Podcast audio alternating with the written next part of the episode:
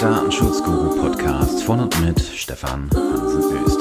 Jo, neue Woche oder ein paar Wochen ist er her. Ich war ein wenig in Osterferien. Aber neue Woche, neue Folge, neue Episode, neues Glück oder wie auch immer. In dieser Woche ähm, erst ein Lob und dann beschäftigen wir uns auch damit, nämlich es gibt eine neue FAQ-Liste. Also FAQ steht ja für die, naja, für die Oldschooler unter euch, für Frequently Asked Questions, also häufig äh, gefragte,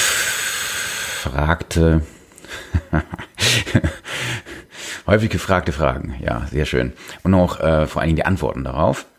Und ähm, jetzt muss ich einmal kurz das Dokument aufrufen. Wo habe ich es denn hier? Da. Gut, und zwar gibt es ein äh, ein FAQ zu Cookies und Tracking von der Aufsichtsbehörde in Baden-Württemberg.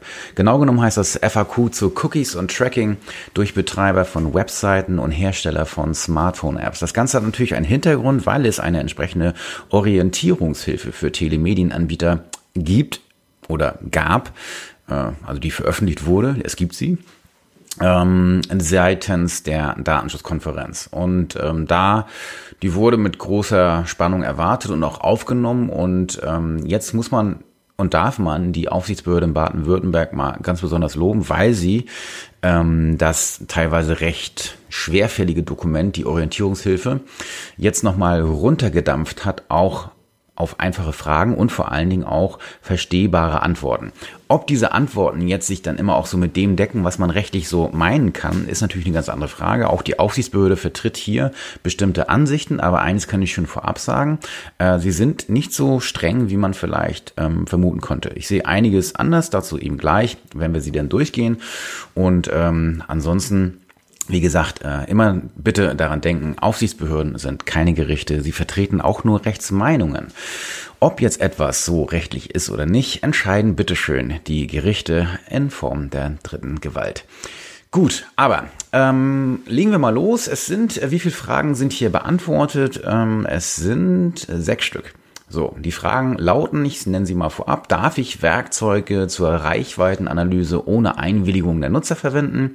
Welche Cookies darf ich ohne Einwilligung nutzen? Für welche Cookies und Tracking-Mechanismen brauche ich die Einwilligung der Nutzer? Darf ich Elemente Dritter wie Like- und Share-Buttons in meine Website einbinden? Was sind die Anforderungen an die informierte, freiwillige, aktive und vorherige Einwilligung? Und last but not least, wie gestalte ich Einwilligungsbanner? Aber im Einzelnen schauen wir uns das mal an. Frage Nummer eins: Darf ich Werkzeuge zur Reichweitenanalyse ohne Einwilligung der Nutzer verwenden? Also ein Hinweis vorab. Die lieben Aufsichtsbehörden verwenden immer diesen Begriff der Reichweitenanalyse und das trifft es tatsächlich nicht ganz. Denn eine Webanalyse ist ist nicht unbedingt eine Reichweitenanalyse. Ich glaube, das ist auch einfach nicht das, was es ist. Und warum nennen wir es nicht einfach so, wie es ist, nämlich eine Webanalyse? Das ist ein wenn es auch kein feststehender Begriff ist, aber doch etwas, worunter wir ganz viel verstehen können. Und eine Webanalyse ist nicht nur eine Reichweitenanalyse. Ich zum Beispiel verwende Webanalyse insbesondere auch zur Fehlerbehebung. Das hat 0,0 mit Reichweitenanalyse zu tun, sondern mit einer Fehlerbehebung. So, das heißt, der Begriff der Reichweitenanalyse trifft es nicht. Und da sind wir schon bei dem ersten Problem, nämlich, was eben hier seitens der Aufsichtsbehörden übersehen wird, ist, dass viele Anbieter von Internetseiten eben Webanalyseverfahren einsetzen, nicht nur, aber eben auch, um eine Fehlerbehebung durchzuführen. Nur so oder so sehe ich halt sehr häufig, wenn jetzt hier Seiten nicht abrufbar sind, ich kann sehen, wenn bestimmte Funktionalitäten, das können Formulare sein oder wie auch immer, das kann auch ein Online-Shop sein, wenn bestimmte Dinge nicht funktionieren oder bestimmte Dinge einfach abgebrochen werden, die Bestellstrecke nicht ganz funktioniert, das kann ich sehr häufig eben über Webanalyse machen und da kann ich mir zum Beispiel auch bestimmte Reports erstellen, äh, um auf diese Dinge gesondert nochmal aufmerksam zu werden. Das heißt, Reichweitenanalyse trifft es schon mal nicht und da würde ich mich auch freuen, wenn die Aufsichtsbehörden dieses Thema etwas ganzheitlicher sehen und das eben nicht nur als Reichweitenanalyse sondern es ist eine Webanalyse. Gut, Jetzt aber hier die Frage nochmal, darf ich Werkzeuge zur Reichweitenanalyse ohne Einwilligung der Nutzer verwenden? Und die Antwort lautet ja. Mit der Einschränkung, wenn für die Reichweitenanalyse nicht auf die Dienste externer Dritter zurückgegriffen wird. Eine, und dann kommt es jetzt Wortlaut hier, ne? also das ist jetzt nicht von mir, eine Reichweitenanalyse funktioniert nämlich auch ohne Dritten wie Google Analytics. Informationen über das Nutzungsverhalten der Website Besucher weiterzugeben. Stattdessen kann eine Logfile-Analyse gemacht oder es können lokal installierte Analysewerkzeuge. Jetzt kommt hier eine Fußnote mit dem Hinweis auf zum Beispiel Matomo ohne Zusammenführung der Nutzungsdaten über Anbietergrenzen hinweg verwendet werden. Auch diese müssen transparent dargestellt und datensparsam konfiguriert werden. Verantwortliche Seitenbetreiber ersparen sich damit den Aufwand für eine datenschutzrechtliche Untersuchung externer Dienste im Einzelfall und das Einholen der ausdrücklichen Einwilligung der Nutzer. So, das erstmal so weit, so gut oder so weit, so schlecht. Denn das jetzt abhängig zu machen rechtlich ob ich das darf, ohne eine Einwilligung oder nicht, von der Einbindung Dritter, ähm, das halte ich tatsächlich für grenzwertig. Ähm, denn dann würde man aussparen, man würde aussparen, dass eine Reichweitenanalyse, eine Webanalyse durchaus auch auf Basis von Artikel 6 Absatz 1 Buchstabe F erfolgen kann. Oder sie kann zum Beispiel auch durch Dritte, durch Artikel 6 Absatz 1 Buchstabe B zur Vertragsanbahnung notwendig oder erforderlich sein. Hier Dritte per se auszuschließen, ist rechtlich eine nicht vertretbare Auffassung, muss ich leider so deutlich sagen. Deswegen, natürlich ist jetzt hier, wir haben einfache Fragen, wir haben einfache Antworten und auch ich als überzeugter Matomo-User äh, bin natürlich froh darüber und ich selbst sehe es auch nicht als erforderlich, an Drittdienstleister einzu binden, aber das jetzt nur auf Google Analytics im Prinzip einzudampfen oder sonstige, das trägt nicht. Es gibt eine ganze Reihe von externen Webanalyse-Dienstleistern, die nicht seitenübergreifend tracken. Ja, das muss man zum Beispiel, Fathom macht das, ähm, wo man einfach nochmal gucken muss, okay, was machen die denn jetzt hier wirklich und ähm, wie steht und fällt das Ganze. Deswegen ist diese Antwort hier mit der Beschränkung, dass man Dritte nicht einbinden kann, die ist tatsächlich meines Erachtens nicht vertretbar. Gleichwohl bei Google Analytics bin ich skeptisch und da muss man jetzt einfach mal schauen, was auch im Fashion-ID-Verfahren so da weiter passiert, wie das mit der Einwilligung aussieht, wie das Ganze so vonstatten geht. Ähm, jo, also ansonsten, was steht hier noch? Bei der Einbindung von Elementen Dritter, zum Beispiel Reichweite-Analyse-Tools oder Social-Media-Plugins, ist regelmäßig eine Einwilligung in die konkrete Datenverarbeitung erforderlich. Heißt es denn hier, und da kommt der Hinweis auf die äh, ausdrückliche, informierte, freiwillige, aktive und vorherige Einwilligung, die dann ja weiter unten hier ja, weiter thematisiert wird. Und dann sei eben auch zu prüfen, dass hier ein Auftragsverarbeitungsvertrag oder ein Vertrag über die gemeinsame Verantwortlichkeit notwendig sein kann und man das Ganze dahingehend prüfen muss. So, soweit die Frage eins. Zweite Frage die die Aufsichtsbehörde in Baden-Württemberg beantwortet. Welche Cookies darf ich ohne Einwilligung nutzen? Antwort hier O-Ton. Bei der Verwendung von Cookies, die zum Betrieb des Telemediendienstes notwendig sind und keine seitenübergreifende Nachverfolgung des Nutzungsverhaltens ermöglichen, können sich Verantwortliche häufig auf, Klammer auf, vor, Bindestrich, Klammer zu, vertragliche Maßnahmen nach Artikel 6 Absatz 1 Buchstabe B DSGVO stützen. Dies ist zum Beispiel bei der Verwendung einer Warenkorbfunktion der Fall. Wenn dabei keine Übertragung von Daten an Dritte beziehungsweise keine Einbindung von Elementen Dritter stattfindet. In anderen Fällen können sich verantwortlich auf ein berechtigtes Interesse nach Artikel 6 Absatz 1 Buchstabe F DSGVO berufen. Wenn die entgegenstehenden Belange der Nutzer in diesen Fällen nicht überwiegen, ist die Nutzung von Cookies nicht einwilligungsbedürftig. Weitere Informationen zur Interessenabwägung finden Sie hier in der Orientierungshilfe bla bla bla bla und dann kommt noch ein Hinweis auf zum Beispiel eine, Beachtung von Do Not Track eine sehr schöne und absolut richtige äh, Stellungnahme der Aufsichtsbehörde, die sehr deutlich macht, dass man nicht immer eine Einwilligung benötigt. Und ich hoffe sehr, dass das auch durchdringt, jetzt nochmal zum EuGH, der im sogenannten Fashion-ID-Verfahren ja da lagen ja oder liegen die Schlussanträge des Generalanwaltes vor, äh, Anwalts vor, nachdem man entnehmen kann, dass der der Auffassung ist, Auffassung ist, dass man für jedes Cookie wohl eine Einwilligung braucht. Das wäre der Supergau. Und deswegen hoffe ich, dass der EuGH auch so eine Stellungnahme hier wahrnimmt und wertschätzt und man hier vielleicht einem, zu einem guten Ergebnis kommt. Nächste Frage, Frage Nummer drei. Für welche Cookies und Tracking-Mechanismen brauche ich die Einwilligung der Nutzer? Also wir haben auf der einen Seite bei Frage zwei die Cookies gehabt, für die ich keine Einwilligung brauche und für die Frage drei, was brauche ich jetzt also? Und da oder wann brauche ich eine Einwilligung bei Cookies? Und da sagt die Aufsichtsbehörde in Baden-Württemberg im O-Ton, Anbieter von Telemediendienste, die Elemente integrieren, die das Nutzerverhalten insbesondere über Website oder Gerätegrenzen hinweg zusammenfassen, benötigen die aktive, ausdrückliche, informierte, freiwillige und vorherige Einwilligung der Nutzer. Dies gilt insbesondere für die Einbindung von Plugins von Social-Media-Anbietern, großen Online-Plattformbetreibern und Werbenetzwerken. Aber auch der Betreiber selbst darf nicht beliebig personenbezogene Daten der Nutzer ohne Einwilligung zu zusammenführen. Ja, das kann man so stehen lassen, denn ich glaube, dass das in der Tat stimmt.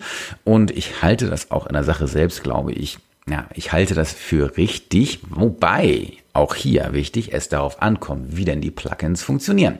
Zum Beispiel gibt es das Xing Share Plugin, das durchaus anders funktioniert als andere äh, Share Plugins, zum Beispiel wie von Facebook oder LinkedIn oder ähnliches und die sehr äh, datenschutzarm oder Datenschutz, nee, datenschutzarm, datenarm, sondern also die eher datenschutzfreundlich kann man sagen und datenarm funktionieren. Es gibt also auch solche Beispiele. Auch da sollte man differenzieren und nicht nur auf so die Platzhirsche da draußen setzen, sondern es gibt eben wie im Fall von Xing zum Beispiel eben auch durchaus positive Möglichkeiten hier entsprechende Social Plugins zu nutzen, ohne von vornherein hier auf eine Einwilligung ja, setzen zu müssen, sage ich mal. Da kann man dann im Zweifel wann und wie drüber streiten, aber grundsätzlich eben auch eine Antwort, die ich persönlich für okay halte. Und dann kommt auch schon gleich die nächste Frage, die in eine ähnliche Richtung geht, nämlich die Frage Nummer vier. Darf ich Elemente Dritter wie Like und Share Buttons in meine Website einbinden?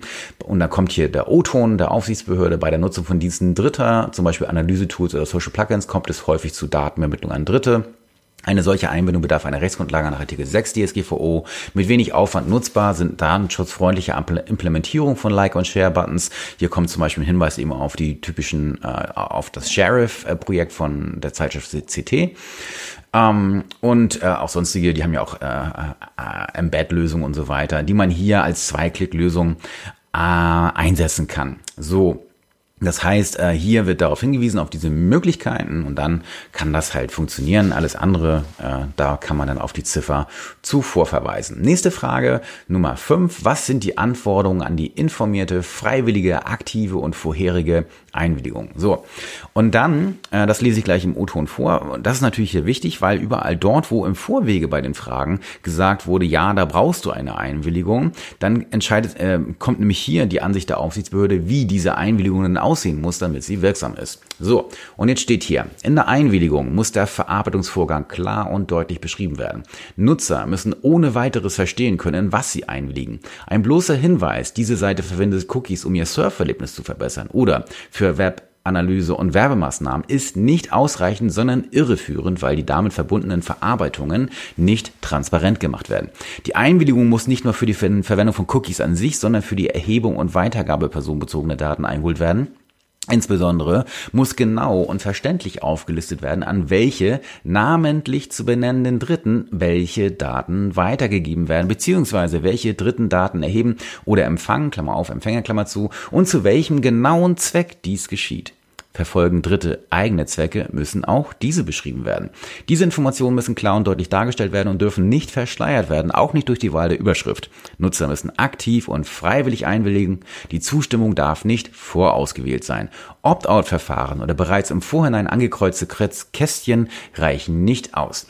Die einzelnen Empfänger sollten einzeln bzw. nach Kategorien auswählbar sein. Vor einer aktiven Einwilligung des Nutzers dürfen keine Daten erhoben bzw. entsprechende Elemente nachgeladen werden. Auch das bloße Nutzen einer Website oder einer App stellt keine rechtmäßige Einwilligung dar. Freiwillig ist die Einwilligung nur, wenn die betroffene Person eine echte oder freie Wahl hat und eine Einwilligung auch verweigern kann, ohne dadurch Nachteile zu erleiden. Eine Koppelung einer vertraglichen Dienstleistung an die Einwilligung zu einer für die Vertragserbringung nicht erforderlichen Datenverarbeitung führt regelmäßig dazu, dass die Einwilligung nicht freiwillig und damit unwirksam ist. Also mit vielen ähm, Dingen hier kann ich mich einigermaßen äh, ja, einverstanden erklären, aber tatsächlich nicht äh, alle. Also man kann zum Beispiel darüber streiten, ob ich jeden dritten namentlich benennen muss. Ähm, das ist, äh, ergibt sich ja tatsächlich im Einzelnen äh, aus Artikel 13 DSGVO, wo ich äh, da die Pflicht habe, die Empfänger oder die Kategorien von Empfängern zu benennen. Und in der Literatur, in der rechtswissenschaftlichen in Deutschland haben wir momentan eine Pattsituation. Die einen sagen, ja, die muss die, du musst die benennen und die anderen sagen, nee, die Kategorie der Empfänger reicht aus. Eine vermittelnde Meinung sagt, nee, äh, also du musst die auf jeden Fall namentlich benennen, wenn du sie kennst. Ne? Also wenn das nicht in die Zukunft gerichtet ist, weil ich vielleicht noch nicht weiß, an wen das vielleicht gehen, da könnte ich die Kategorie nennen. Aber wenn ich sie vielleicht wirklich kenne, positiv kenne, dann soll ich sie auch benennen müssen. So, und die anderen sagen halt, nee, ist nicht. Und wir haben da in der Tat eine Pattsituation. Die einen sagen eben tatsächlich, die Kategorie der Empfänger reicht aus, die anderen eben nicht. Hier entnehmen wir also dieser Stellungnahme der Aufsichtsbehörde in Baden-Württemberg, dass sie die Auffassung vertritt, dass man die benennen muss, wenn man sie dann offensichtlich kennt. So, das wäre der eine Punkt. Ähm, der nächste Punkt, ähm, dass man sehr wohl darüber streiten kann, ob jetzt hier eine äh, Einzelauswahl von Empfängern möglich sein soll, für die ich eine Einwilligung erteile oder nicht. Ich glaube, dass das von der Rechtsprechung aktuell, da haben wir ja Rechtsprechung auf Basis äh, vom UWG, äh, da wird es so und so gesehen. Ähm, ich persönlich halte das zwar für sinnvoll, ich frage mich nur, wie das praktisch ablaufen soll, ähm, ohne dass der User da komplett überfordert ist. Im Ergebnis wird man also tatsächlich irgendwie da eine Schwierigkeit haben oder wie auch immer man das machen möchte. Ähm, schauen wir mal. Also wie gesagt, das Ganze wird da nochmal Druck bekommen, wenn im Fashion-ID-Verfahren der EuGH entscheidet und wir hier vielleicht eben äh, auch Hinweise bekommen, wann ich eine Einwilligung benötige für diese Dinge und wann nicht und wie das Ganze aussieht. So, und dann kommen wir noch zur passenden Frage dazu, die Abschlussfrage, die Nummer 6. Wie gestalte ich wie gestalte ich Einwilligungsbanner? So, jetzt kommt hier die Antwort im O-Ton. Die Nutzung von Cookies ist nicht per se einwilligungsbedürftig. Da kann man auf oben verweisen. Datenverarbeitung, ob mit oder ohne Hilfe von Cookies, für die keine Einwilligung erforderlich ist, müssen nur in der Datenschutzerklärung dargestellt werden. Einwilligungsbanner müssen eingesetzt werden, wenn tatsächlich eine Einwilligung des Nutzers nötig ist, also insbesondere Daten an Dritte weitergegeben werden oder Dritten die Möglichkeit eröffnet wird, Daten zu erheben. In einem solchen Fall ist ein Hinweis auf Cookies in der Datenschutzerklärung nicht ausreichend, sondern es müssen die oben genannten Anforderungen und die folgenden Vorgaben für die Einwilligung beachtet werden. Und jetzt kommen die notwendigen Elemente für ein Cookie-Banner. Und das sind klare, nicht irreführende Überschrift. Bloße Respektbekundung bezüglich der Privatsphäre reichen nicht aus. Es empfehlen sich Überschriften, in denen auf die Tragweite der Entscheidung eingegangen wird, wie beispielsweise Weitergabe ihrer Nutzerdaten an Dritte. Links müssen eindeutig und unmissverständlich beschrieben sein, bla bla bla bla. Der Gegenstand der Einwilligung muss deutlich gemacht werden, das heißt klare Beantwortung der folgenden Fragen. Welche personenbezogenen Daten sind betroffen? Was passiert mit ihnen? Wer hält Zugriff auf die Daten? Werden die personenbezogenen Daten mit weiteren Daten verknüpft? Welchen Zwecken dient das? Die Einwilligung darf nicht voreingestellt sein. Ein Opt-in ist notwendig. Es dürfen keine Daten weitergegeben werden, bevor eine Einwilligung durch den Nutzer erteilt wurde. Der Zugriff auf Impressum und Datenschutzerklärung darf nicht verhindert oder eingeschränkt werden, bevor eine Einwilligung durch den Nutzer erteilt wurde.